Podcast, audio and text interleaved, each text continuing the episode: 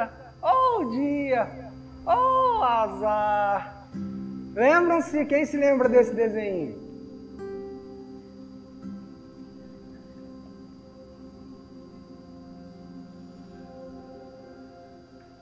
Talvez todos nós tenhamos um pouquinho do hard.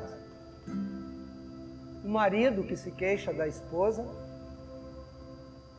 os pais que se queixam dos filhos, ou os filhos que se queixam dos pais.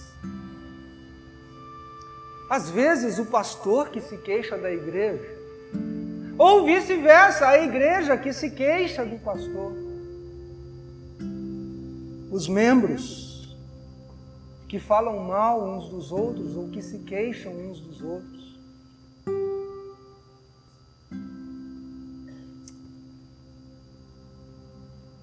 A família que se queixa do vizinho. O genro que se queixa da sogra. Ou a sogra que se queixa do genro.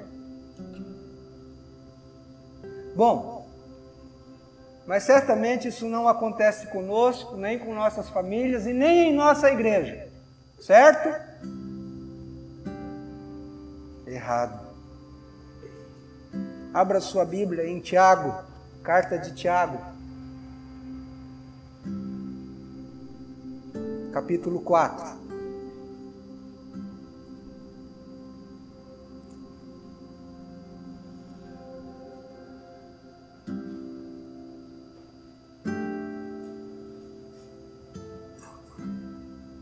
Tiago capítulo 4, versículos 11 e 12. Irmãos, não faleis mal uns dos outros. Aquele que fala mal do irmão ou julga a seu irmão, fala mal da lei e julga a lei. Ora, se julgas a lei, não és observador da lei, mas juiz. Um só é legislador e juiz, aquele que pode salvar e fazer perecer. Tu, porém, quem és que julgas? Vire a página, ou talvez na sua Bíblia, na mesma página, capítulo 5, versículos 7 a 11. Sede, pois, irmãos, pacientes até a vinda do Senhor. Eis que o lavrador aguarda com paciência o precioso fruto da terra, até receber as primeiras e as últimas chuvas. Sede vós também pacientes e fortalecei o vosso coração, pois a vinda do Senhor está próxima. Irmãos, não vos queixeis uns dos outros, para não serdes julgados. Eis que o juiz está às portas. Irmãos, tomai por modelo no sofrimento e na paciência os profetas, os quais falaram em nome do Senhor. Eis que temos por felizes os que perseveraram firmes.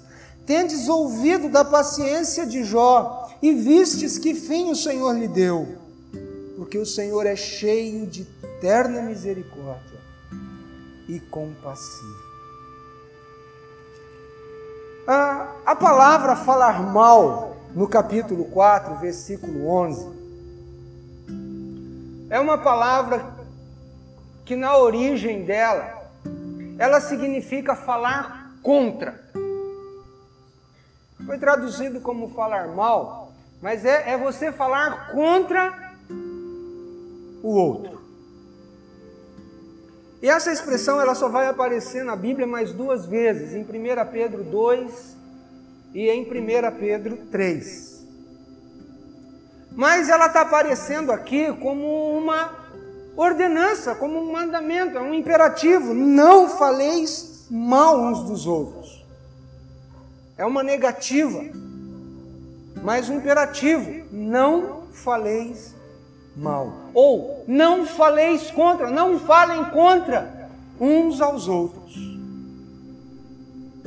E no capítulo 5, a palavra ali, não vos queixeis uns dos outros, é a palavra reclamar. Aquela pessoa que vive reclamando do outro. E também é um imperativo, irmãos, não vos queixeis uns dos outros. Agora, irmãos, tudo isso que, que Tiago vem dizendo aqui no capítulo 4 e no capítulo 5 tem uma conexão muito forte com o capítulo anterior, com o que ele tinha dito antes. O contexto maior do texto aí é o capítulo 3. E é o que nós vamos frisar nesta noite no nosso estudo. A nossa língua. A nossa língua.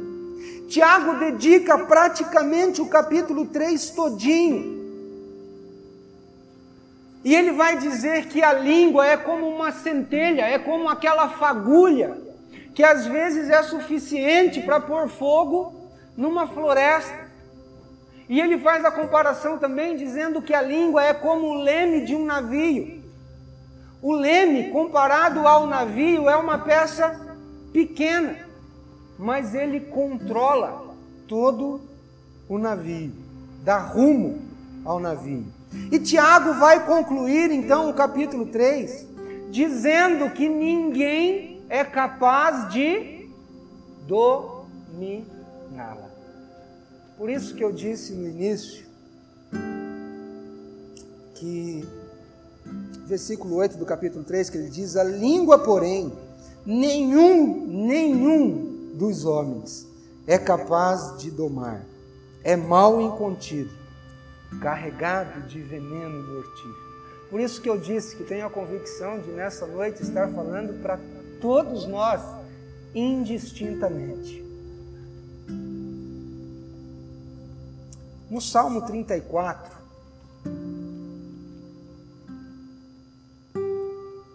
versículos 12 a 14, o salmista diz assim: Quem é o homem que ama a vida e quer longevidade para ver o bem?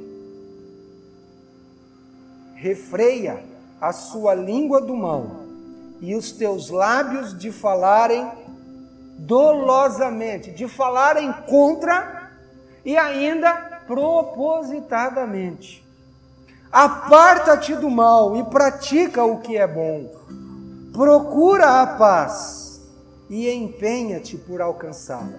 Veja, o salmista diz aqui: ah, quem quer ter longevidade, né? se, você ter, se você quiser ter uma boa qualidade de vida, e uma qualidade de vida, não só qualidade, mas também quantidade. Tem quatro coisas que o salmista sugere aqui. E duas delas, ou seja, metade, estão relacionadas ao nosso falar. Ele diz: refreia a sua língua do mal e os teus lábios de falarem dolosamente. E depois aparta-te do mal e pratica o que é bom. Mas veja, duas coisas que ele diz aqui que nós devemos praticar para termos longevidade ou para termos vida longa e com qualidade estão relacionadas com a nossa língua. E nós vamos falar nessa noite sobre o poder da língua. Versículo 9 do capítulo 3 de Tiago, Tiago 3:9. Tiago diz assim: Com ela bendizemos ao Senhor e Pai. Também com ela amaldiçoamos os homens, feitos à semelhança de Deus. Veja, ele está falando que a língua pode ser um instrumento para duas coisas. Que do mesmo, que da mesma língua, ou você faz uma, ou você faz outra. Você pode com a sua língua bendizer ao Senhor, ou você pode com ela amaldiçoar os homens. Nós vamos dar um pulo em Provérbios, porque em Provérbios o sábio vai tratar, uma das coisas que ele trata lá é justamente o uso da nossa língua. Você pode manifestar sabedoria ou insensatez através da maneira como você usa a sua língua. E Deus tem uma maneira para vivermos e uma maneira para usarmos a nossa língua. Esse instrumento poderoso, conforme diz Tiago. Provérbios capítulo 11, versículo 9, diz assim: O ímpio com a sua boca destrói o próximo. Veja, ele está falando: olha, é o que Tiago está falando, com a sua língua você pode amaldiçoar os homens. Esse é um uso que pode ser feito da língua. Com a língua você pode destruir as pessoas e pode inclusive destruir a si próprio. Ah. Esse é um uso. E quem usa a língua dessa maneira é classificado em Provérbios como uma pessoa insensata. Agora, por outro lado, Provérbios 16, 24, o sábio diz assim: Palavras agradáveis são como favo de mel, doces para a alma e medicina para o corpo. Ou seja, ele está falando: olha, a sua língua também, ou o seu falar, a maneira do seu falar, pode trazer cura, pode trazer paz, pode trazer prazer, satisfação a quem te Ainda em Provérbios, capítulo 6, versículos 16 a 19, bastante interessante esse texto. Diz assim: seis coisas o Senhor aborrece, e a sétima a sua alma abomina. Abominar é ter repulso, é aquela coisa que você olha assim e te dá aquela repulsa, você te dá nojo, te dá aversão. E ele vai dizendo quais são as seis coisas que o Senhor aborrece: olhos altivos, língua mentirosa, mãos que derramam sangue inocente, coração que trama projetos iníquos, pés que se apressam a correr para o mal, testemunha que profere mentiras e o que semeia contendas entre irmãos. Irmãos, de seis coisas que o Senhor aborrece, duas têm a ver com o falar, testemunha, é, é, língua mentirosa e testemunha que profere mentiras, o falso testemunho. E a sétima, ele abomina, ele tem aversão. Aquele que usa o seu falar, aquele que usa a sua língua para semear contendas, para semear discórdias, para semear divisão, para semear separação entre os irmãos. Interessante, dois elementos que ele aborrece tem a ver com o falar, e o sétimo que ele abomina também. Com isso, irmãos, fica claro que a maneira como nós usamos a nossa língua, a maneira que nós temos do nosso falar, a maneira como usamos a nossa boca, os nossos lábios, vai estabelecer o nosso modo de vida ou a maneira como vivemos com as pessoas à nossa volta.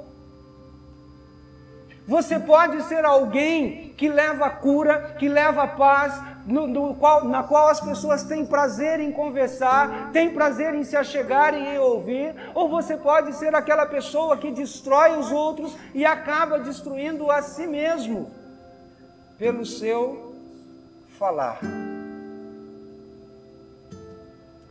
eu gostaria de ver três princípios. Nós vamos ver três princípios para um uso, diria, santo, santificado do nosso falar. O primeiro princípio é o princípio da quantidade. Conhece alguém que fala muito? O famoso tá garela. Tem um provérbio popular, um ditado popular que diz o seguinte: em boca fechada não entra mosquito. Abra sua Bíblia aí em Provérbios 10, 19.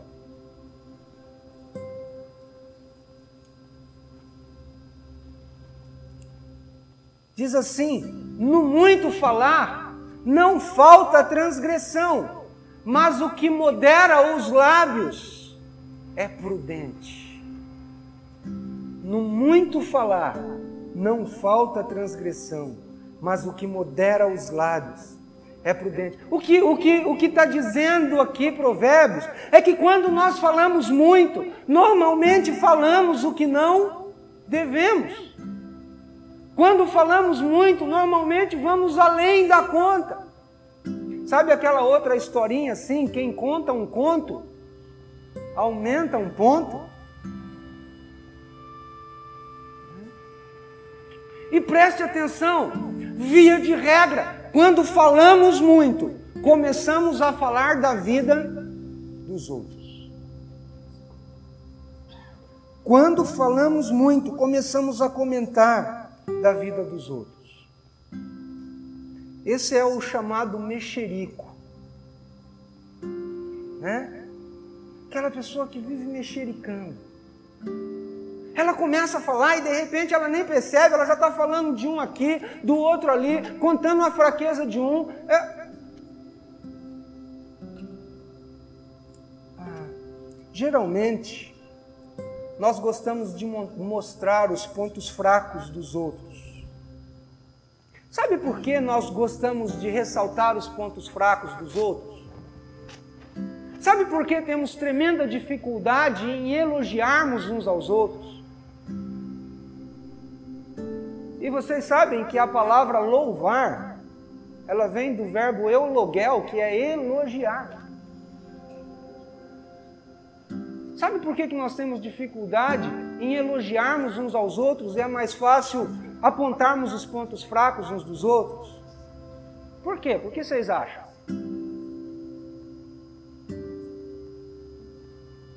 Para esconder os nossos próprios erros ou os nossos pontos fracos Ok? Ciúmes. Aham. Por que mais? Inveja. Ok? Por o que mais?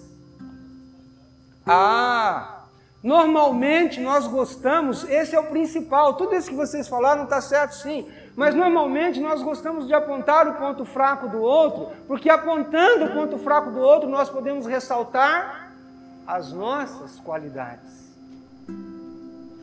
Então é mais fácil você, quando você mantém alguém lá embaixo, ao invés de você estar elogiando o outro, de você estar exortando o outro, e a palavra exortar na Bíblia ela não, significa, não significa só dar uma dura, exortar é você chegar também e falar: meu irmão, muito bem, que bom, Deus te abençoe, continue firme nisso, faça isso mesmo, que isso também é exortação.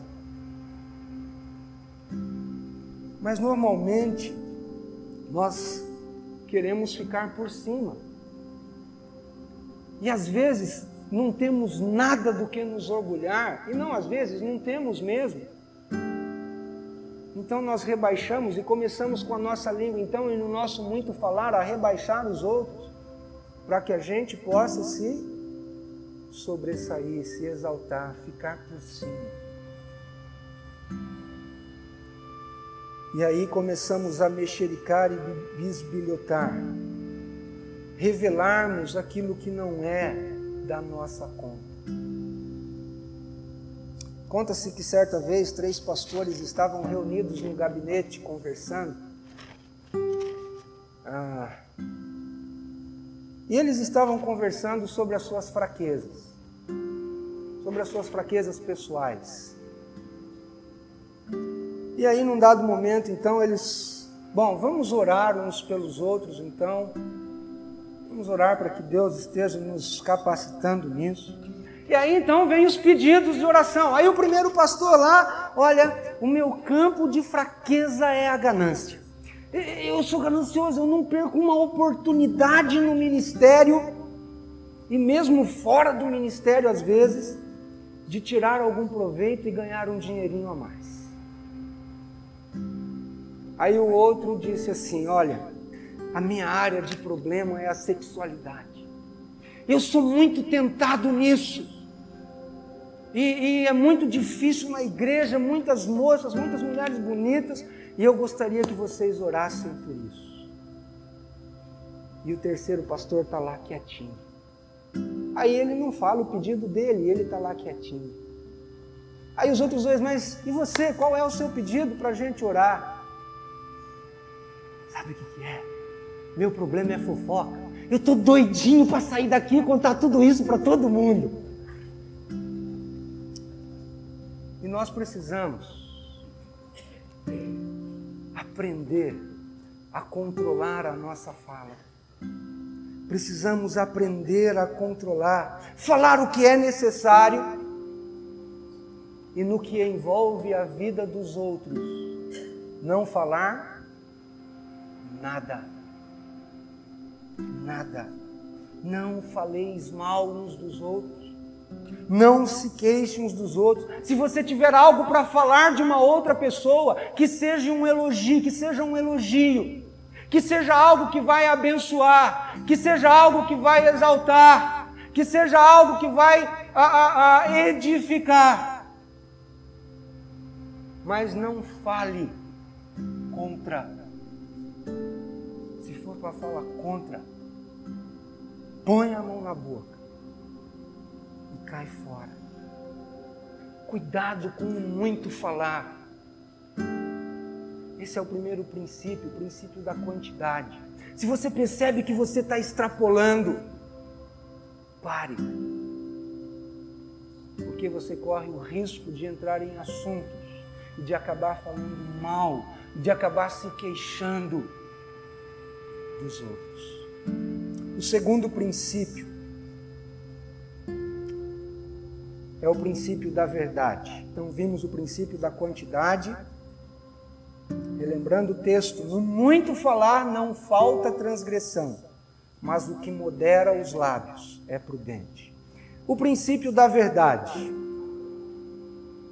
Irmãos, nós vemos na Bíblia que Deus é um Deus de verdade, que é um Deus que fala a verdade que é um Deus que não mente, e a Bíblia diz que ele não é homem para que possa mentir. Ele é um Deus que sempre falou a verdade, um Deus que sempre agiu em verdade. Porque isso é inerente ao caráter de Deus, faz parte de Deus ser verdadeiro. Ele não fala mentiras, ele é um Deus que não engana, ele é um Deus que não faz trapaças, ele é um Deus que aquilo que ele fala, ele cumpre. E é isso que ele espera de nós. E é isso que ele espera também de todos os seus filhos. Existem algumas maneiras, pelo menos duas, que nós usamos e não e acabamos não agindo ou não falando a verdade. Já ouviram falar da difamação? Difamar alguém é você fazer um comentário que desonra, que despreza ou que desacredita alguém. Irmãos, difamar alguém não é você inventar mentiras. Você pode até estar falando a verdade, pode até ter acontecido, pode até ter sido fato, mas se você está contando para outro, para desacreditar, para desonrar, para desprezar aquela pessoa, isso é difamação. Isso é pecado. Ah, às vezes, as pessoas que são ofendidas. Vou dar um exemplo para vocês. Ah, e guardam aquele sentimento. Elas são ofendidas, não há perdão, elas não buscam o perdão de Deus, não obedecem ao primeiro mandamento, ao segundo mandamento que vimos: perdoai-vos uns aos outros. E aí eles colocam então aquela casca de verniz, colocam aquele verniz sobre si, vestem aquela roupagem de amor e de bondade, quando na realidade lá dentro não está nada bem.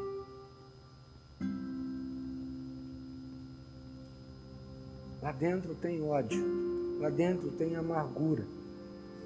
E nós já vimos isso quando você é ofendido por alguém, você só tem duas opções, nós só temos duas opções.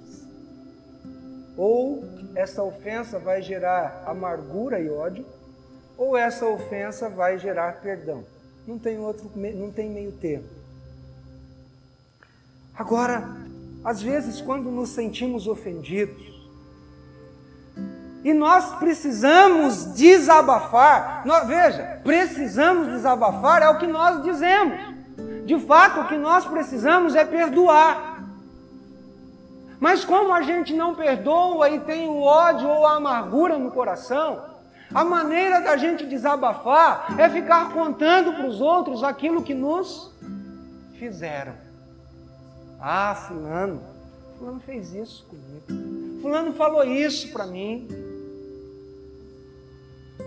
Com isso, você começa a fazer aquilo que Provérbios diz que para o Senhor é abominação. Você começa a semear o que? Contenda entre irmãos. Você começa a criar uma imagem da pessoa e colocar o outro com, no mínimo com um pé atrás. Você está difamando, você está desacreditando, você está desprezando, você está desonrando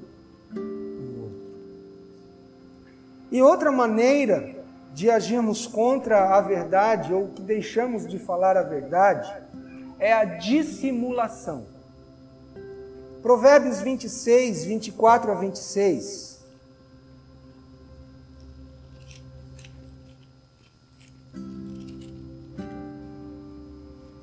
Aquele que aborrece dissimula com os lábios, mas no íntimo encobre o engano. Quando te falar suavemente, não te fies nele, porque sete abominações há no seu coração. O sábio aqui está falando mais uma vez de pessoas que guardam o sentimento, só que elas usam de dissimulação. Sabe aquilo assim? Você chega para a pessoa, aconteceu alguma coisa, você chega para a pessoa, tudo bem, tudo bem. Não, mas está tudo bem mesmo? Não, está tudo bem. Você está vendo, está estampado que não está tudo bem. Está na cara que não está tudo bem. Mas ela dissimula com os lábios, ela. Ou, ou aquela, sabe quando você tem aquela discussão com a tua esposa, com o teu marido? E aí você vai dormir sem ter resolvido aquilo, e na manhã seguinte tem aquela tromba de elefante está visível a tromba. E aí você fala bom dia, bom dia. Tudo bem, tudo bem. Não, está tudo bem mesmo? Está tudo bem. Ah, mas você está tão calado hoje, está diferente. Não se preocupa não, está tudo bem.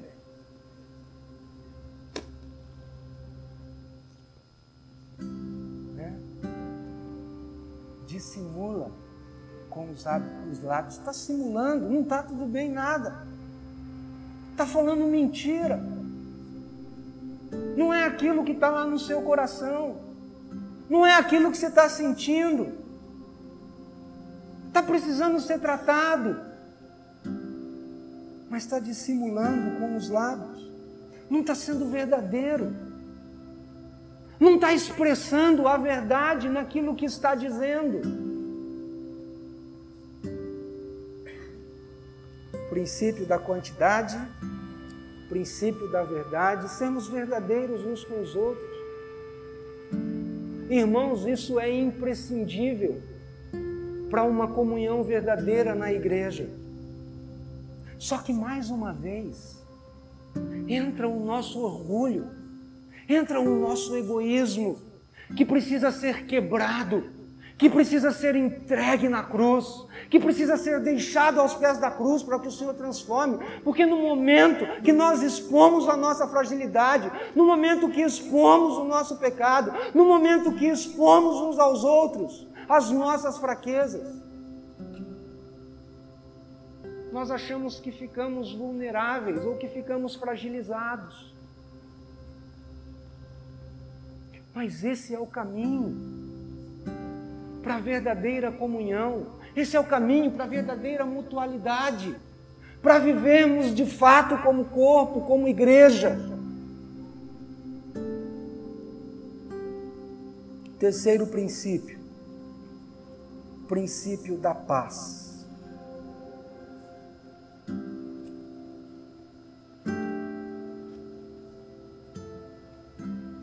É muito comum.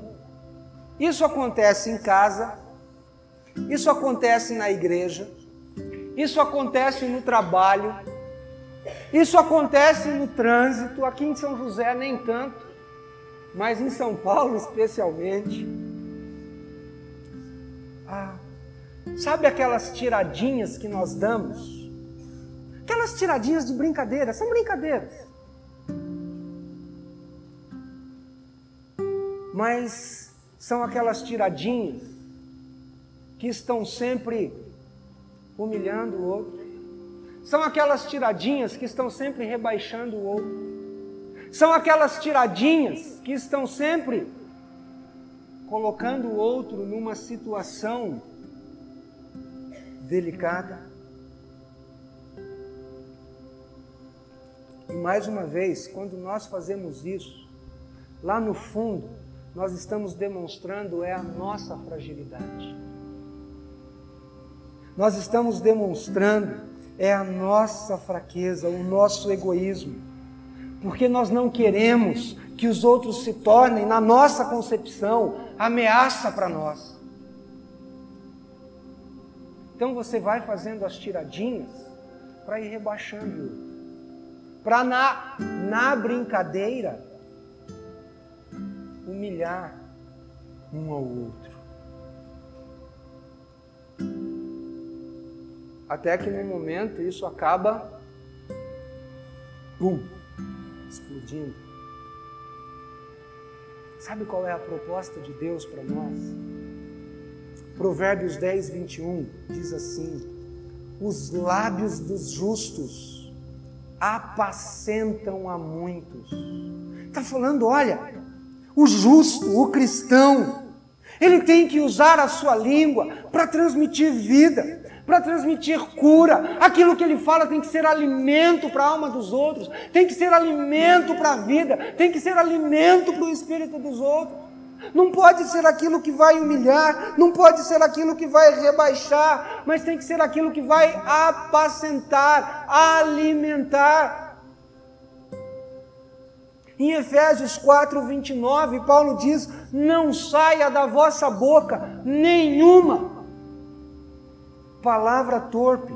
Palavra torpe aqui é a palavra podre, palavra que não serve para nada. E ele diz: E sim, unicamente a que for boa para edificação. Ou seja, se o que você vai falar não é para edificar, fique de boca fechada. Se o que você vai falar é para falar do irmão, é para falar contra o outro, é para se queixar do outro, do que o outro deixou de fazer, do que o outro deixou. Ah, ah, da, da, falta do outro para com você. Se for isso, fique de boca fechada. Se for para edificar, fale.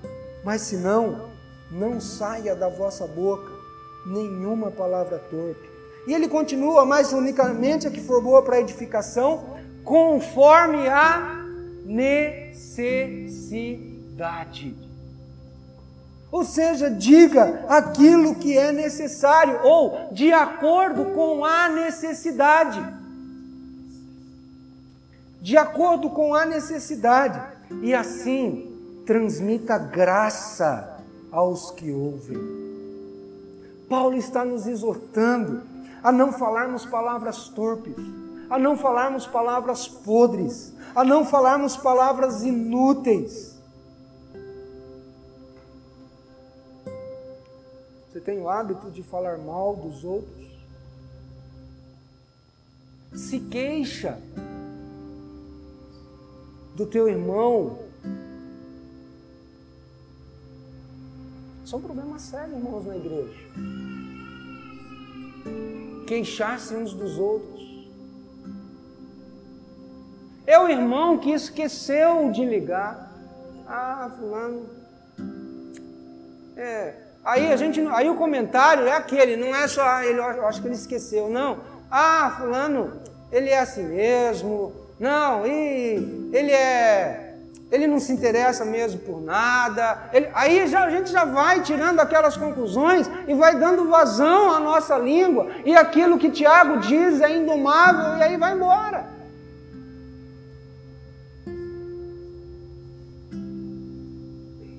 Fale só palavras que edificam e transmitem graça.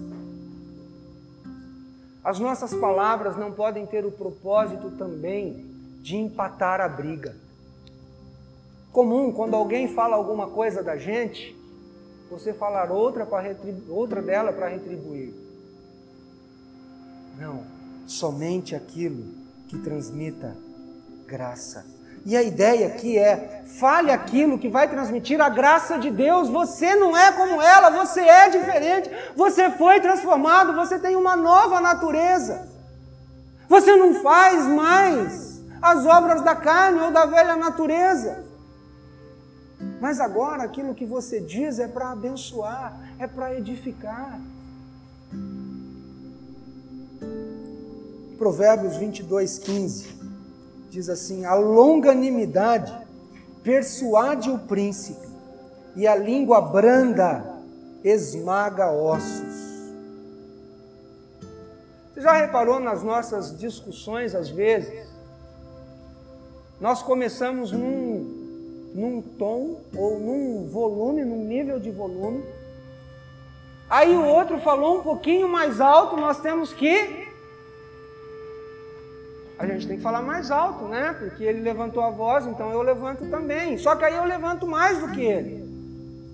Aí ele vê que eu levantei a voz mais do que ele, ele quer levantar mais, e de repente a gente está aos berros um com o outro. Que Provérbios diz a língua branda esmaga ossos. Língua branda aqui é falar pausadamente e sem alterar o volume. Eu não sei quantos de vocês já viram essas máquinas de compactar asfalto. Já viram? Ah, vem a, a, máquina lá esparramando o asfalto, aí vem outra atrás, um rolo compressor tremendo, e ele vem compactando o asfalto. Já viram isso? Essa máquina, ela anda, ela vem numa rotação bem lenta, né? Ela é bem devagarzinha, ela vai lentamente, mas ela é extremamente eficiente. Experimenta ficar embaixo dela para você ver. Vai virar massa de pastel né? Mas ela é lenta, ela é devagar, ela vem numa rotação e sempre naquele ritmo. Às vezes nós nos apressamos em falar. Às vezes nós nos apressamos em querer resolver uma situação. Falamos fora de tempo. Às vezes o falar fora de tempo produz uma discussão e começamos a falar além do volume que deveríamos falar. E aí acabamos gerando mais problemas. Precisamos sempre pensar antes, pensar um pouco mais antes de falar, no que falar e no como falar. A língua branda esmaga ossos. Concluindo, Provérbios capítulo 20, versículo 15.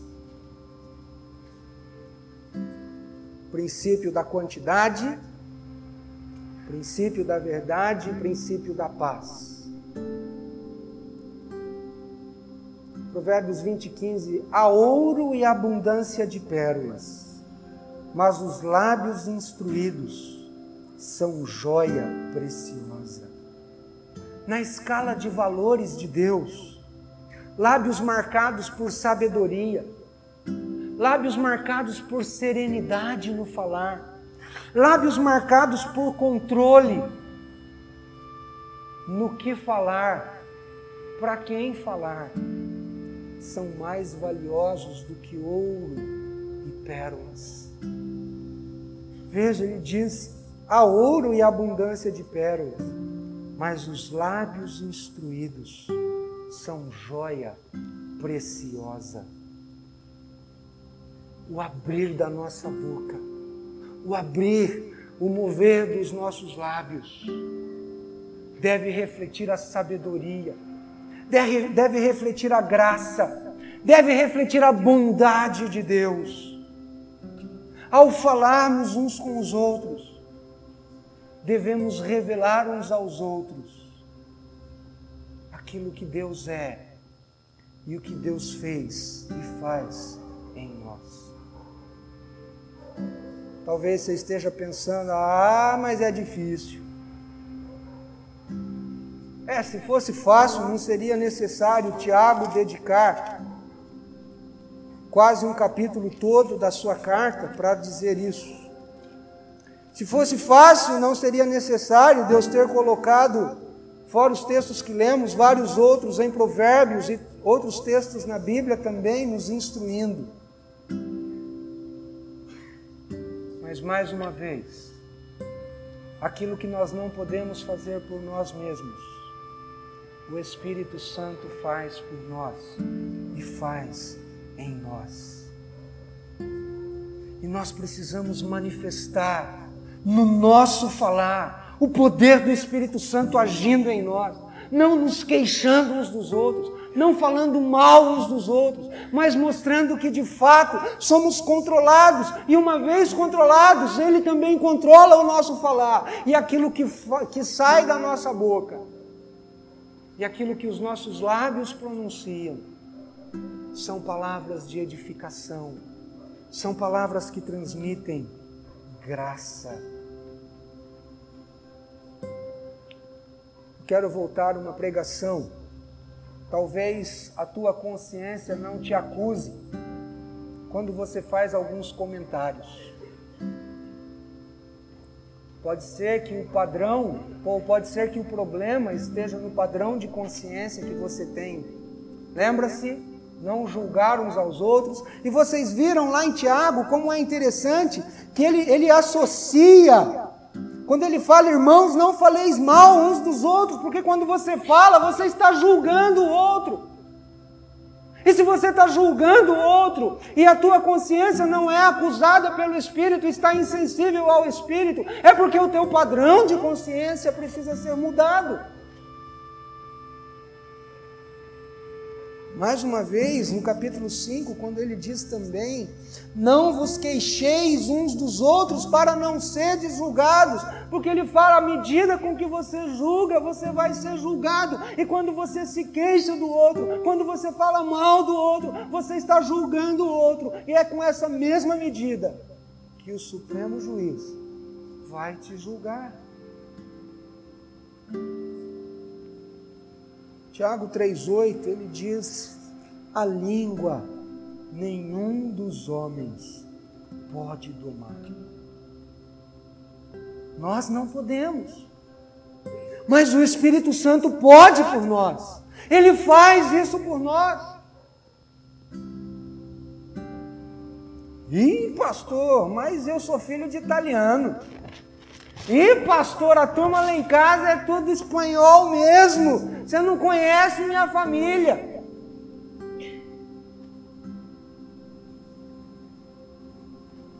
Você foi salvo e lavado pelo sangue de Jesus. O Espírito Santo que habita em você quer e pode atuar, de modo que você pode se chegar a Ele como salmista. Salmo 141, 3. Gostaria que todos vocês memorizassem este versículo. Salmo 141, 3. Olha a oração do salmista a Deus. Põe guarda, Senhor, a minha boca, vigia a porta dos meus lábios. Põe guarda, Senhor, a minha boca vigia a porta dos meus lábios. Vamos todos repetir? Vamos lá? Põe guarda, Senhor, a minha boca, vigia a porta dos meus lábios. Novamente, põe guarda, Senhor, a minha boca, vigia a porta dos meus lábios. Irmãos, isso vai ser um, um, uma luta constante. Isso vai ser uma luta constante. Agora, sempre que você fizer um comentário, sempre que você se queixar de um irmão ou falar mal de um irmão, não endureça o seu coração. Quando o Espírito então sussurrar o teu ouvido, Hein? Lembra daquela oração que você fez no dia 22 de junho, às 8h57 da noite? Que você pediu para que Deus pusesse guarda à tua boca e vigiasse os teus lábios? Deixe que o Espírito Santo faça isso. E vá então permitindo que Ele te controle. Peça perdão e recomece. É impossível para nós controlarmos o nosso lábio, a nossa boca.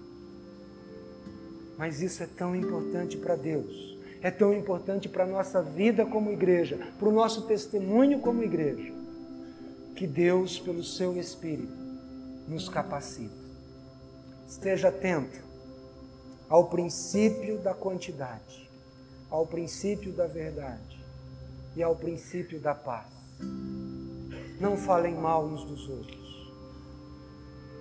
Se você tem algo contra o teu irmão, vai você e ele e conversa com ele. Não se queixem uns dos outros.